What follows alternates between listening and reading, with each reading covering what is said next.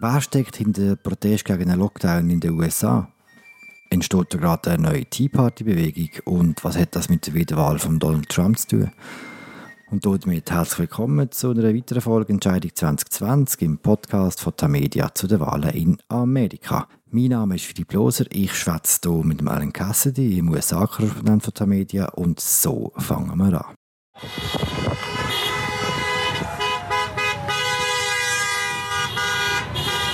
Das wütende Gehupe ist in äh, Michigan äh, vonstatten gegangen. Ciao Alan, du, was man hier nicht hört, ist, was schreien die Leute nachher? Die Leute schreien, äh, machen das Land wieder auf, wir wollen wieder arbeiten oder auch Stopp Tyrannei. Es sind Proteste gegen die teils sehr rigide Ausgangsbeschränkungen, die es in verschiedenen Bundesstaaten gibt. Und ja, entsprechend hat man in den letzten Tagen auch zunehmend Proteste gesehen. Wie gross sind die Proteste tatsächlich? Ja, das ist eben ein kleiner Streitpunkt. Oder? Ähm, sie sind sicher nicht so groß, wie sie die grossflächige Berichterstattung von den letzten Tagen hier äh, nachgelegt hat. Aber es hat in mindestens zwölf Bundesstaaten Demonstrationen gegeben. Meistens Autokorsos, wo die Leute im Auto geblieben sind.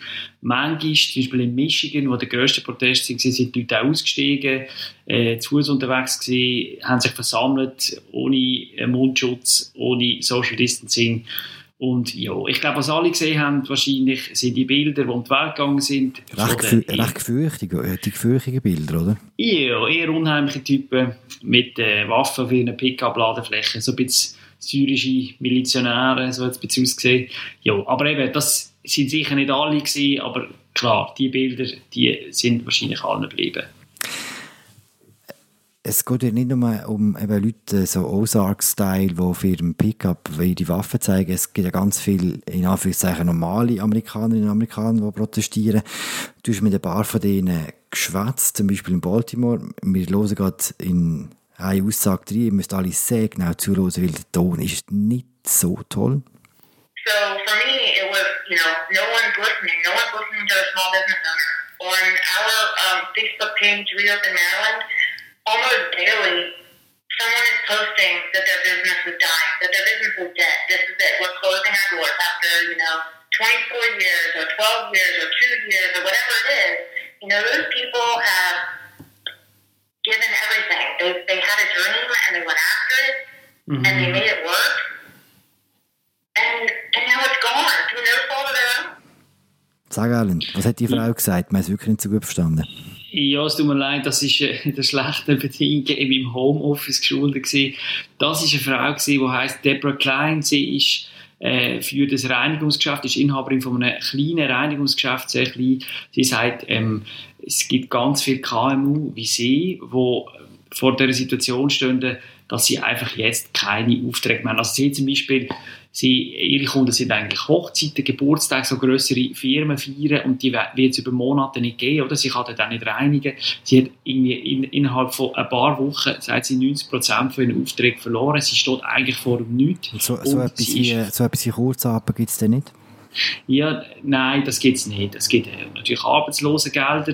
Da haben wir jetzt auch gesehen, wir jetzt die Zahlen jedes Jahr, die Woche schon wieder 4 Millionen mehr. Man ist jetzt bei 26 Millionen Arbeitslosen. Und es gibt auch einen Topf für äh, Firmen, für KMU, aber die Frau jetzt so, die Deborah Klein, die hat mir gesagt, sie hat es versucht und sie ist dort nicht angekommen. Sie hat gesagt, sie sind nicht berechtigt für einen Bezug von so Geldern. Es gibt viele so Leute, die stehen jetzt vor dem Nichts und die sind verzweifelt. Also es ist nicht einfach irgendwie nur Wut und politischen Hass und Waffenaren, die dort unterwegs sind, das sind schon einfach auch Leute, die zum Teil nicht wissen, wie es weitergeht. Vor zwölf Jahren, bei der letzten grossen Krise, bei der Finanzkrise, haben wir schon mal so Bilder gesehen. Das war eine Tea Party, die sich damals formiert hat. Erlebt Amerika etwas Ähnliches jetzt?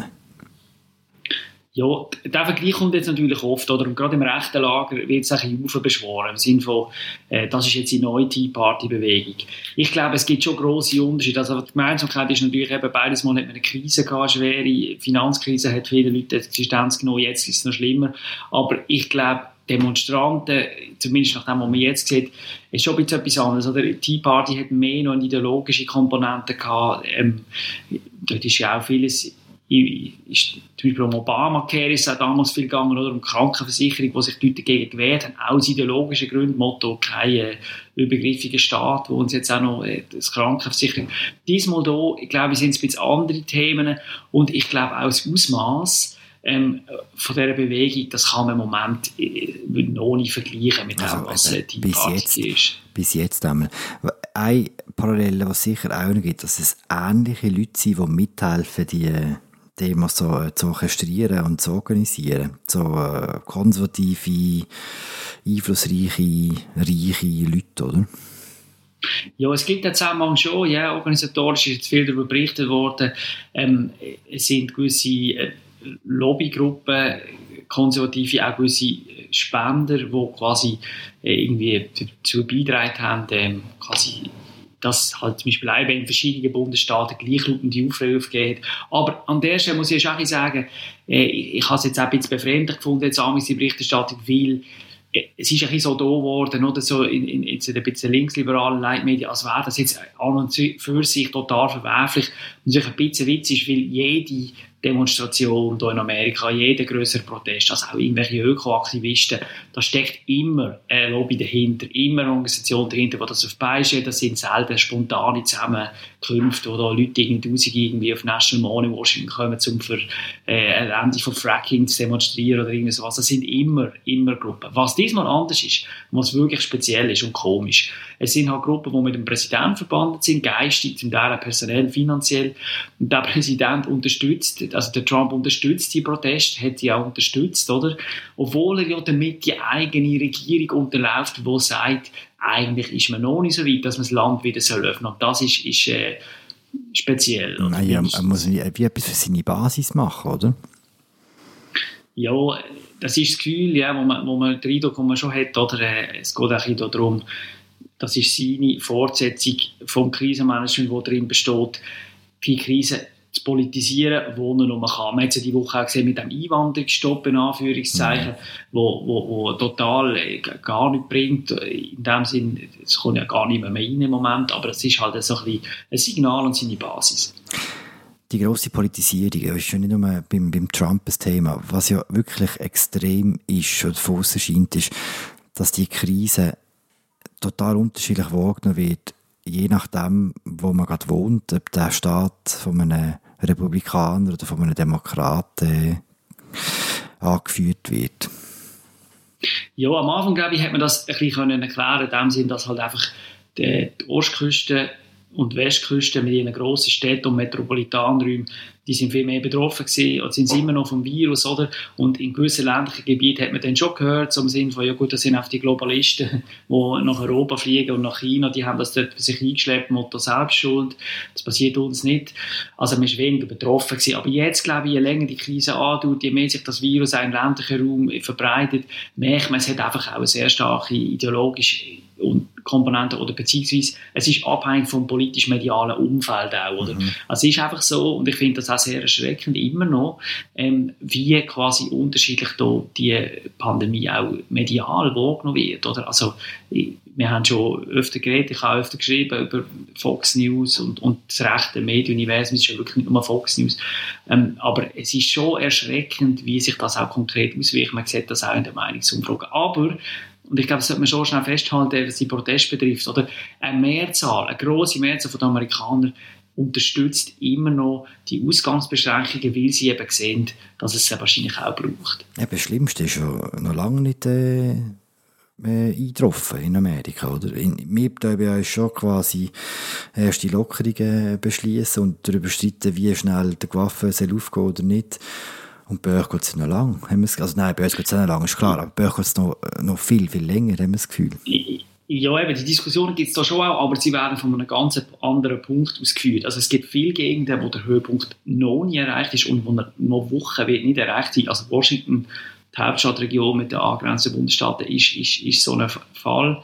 Aber auch dort, wo der Peak überschritten ist, in dem Sinn, in New York zum Beispiel, sterben immer noch hat sich auf extrem hohem Niveau stabilisiert, ein bisschen leider, und es sterben immer noch jeden Tag hunderte Leute.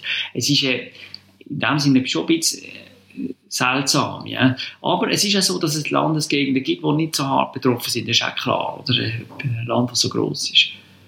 Komm, wir schwätzen ganz kurz über Trump am Schluss. Oder? Du hast schon ein paar Mal erzählt, wie, wie er hin und her äh, manövriert in dieser ganzen Krise. Jetzt auch eben die Einwanderungsgesetzgebung, seine Rolle bei den Protesten. Spürt man etwas in der Wahrnehmung vom Präsidenten, wo das widerspiegelt, sein erratisches Verhalten? Also ich glaube, wenn man es nüchtern betrachtet, ist die Situation in den USA ist, ist in vielen Hinsichten ein Desaster. Es, man sieht die Todeszahlen, man sieht, was es wirtschaftlich und sozial anrichtet, die Verwerfungen, die Millionen Arbeitslosen, die, die ja immer noch ihre Krankenversicherung verlieren. Und das ist, glaube das sind Facts, oder? Und der Trump, ist mein Eindruck, ist zum Schluss gekommen, dass er nur noch gewinnen kann, jetzt auch im Hinblick auf die Wahl im Herbst, wenn er die ganze Pandemie politisiert, wenn er sich quasi mhm.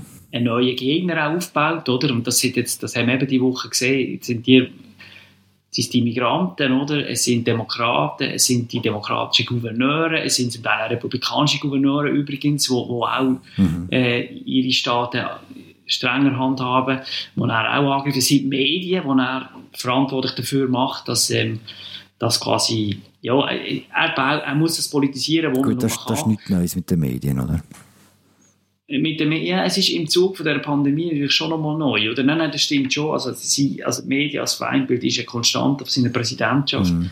Aber ich meine, man sieht in seinen täglichen Briefing, wie er das auch als Reibungsfläche braucht und Medien auch viel zu oft mitmachen und ihm die Reibungsfläche bieten, wie ich finde. Aber äh, das ist eine Konstante. Und jetzt in dieser Pandemie hat sich es einfach nochmal akzentuiert. Mhm. Und ich glaube, wenn man die Wahrnehmung, oder? Also seine Umfragewerte sind nicht gut. Ähm, es ist ja ähm, viel geredet worden, zum Teil, also wo die ersten Umfragen rausgekommen sind, ein paar Wochen nach Beginn der Krise, ah, er ist jetzt plötzlich und so Trump-Bump, in Trump we trust, so Zeug hat man können lesen. Und ich meine, das ist alles hat sich verflogen, oder? Also, äh, es gibt, äh, eine Mehrheit der Amerikaner hat kein Vertrauen in ihn, im Gegensatz zu den Gouverneuren zum Beispiel, mhm. man deutlich mehr Vertrauen. Und es ist in dem Sinne nicht gut für ihn. Und ich glaube, entsprechend muss man auch die Sachen lesen, die er bei die Woche gemacht hat, oder mit dem Einwanderungsstopp. Es wird uns noch länger begleiten. Allen haben wir über alles geredet. Sicher nicht. Darum bald mehr an dieser Stelle. Nächste Woche sind unsere Kollegen dran. Mein Name ist Philipp Loser. Ich habe geschwätzt mit Alan Cassidy, im USA-Korrespondent von Tamedia. Und das war es mit einer weiteren Folge von Entscheidung 2020 im Podcast von Tamedia zu den Wahlen in den USA. Ihr findet uns überall dort, wo es Podcasts gibt. Bis bald.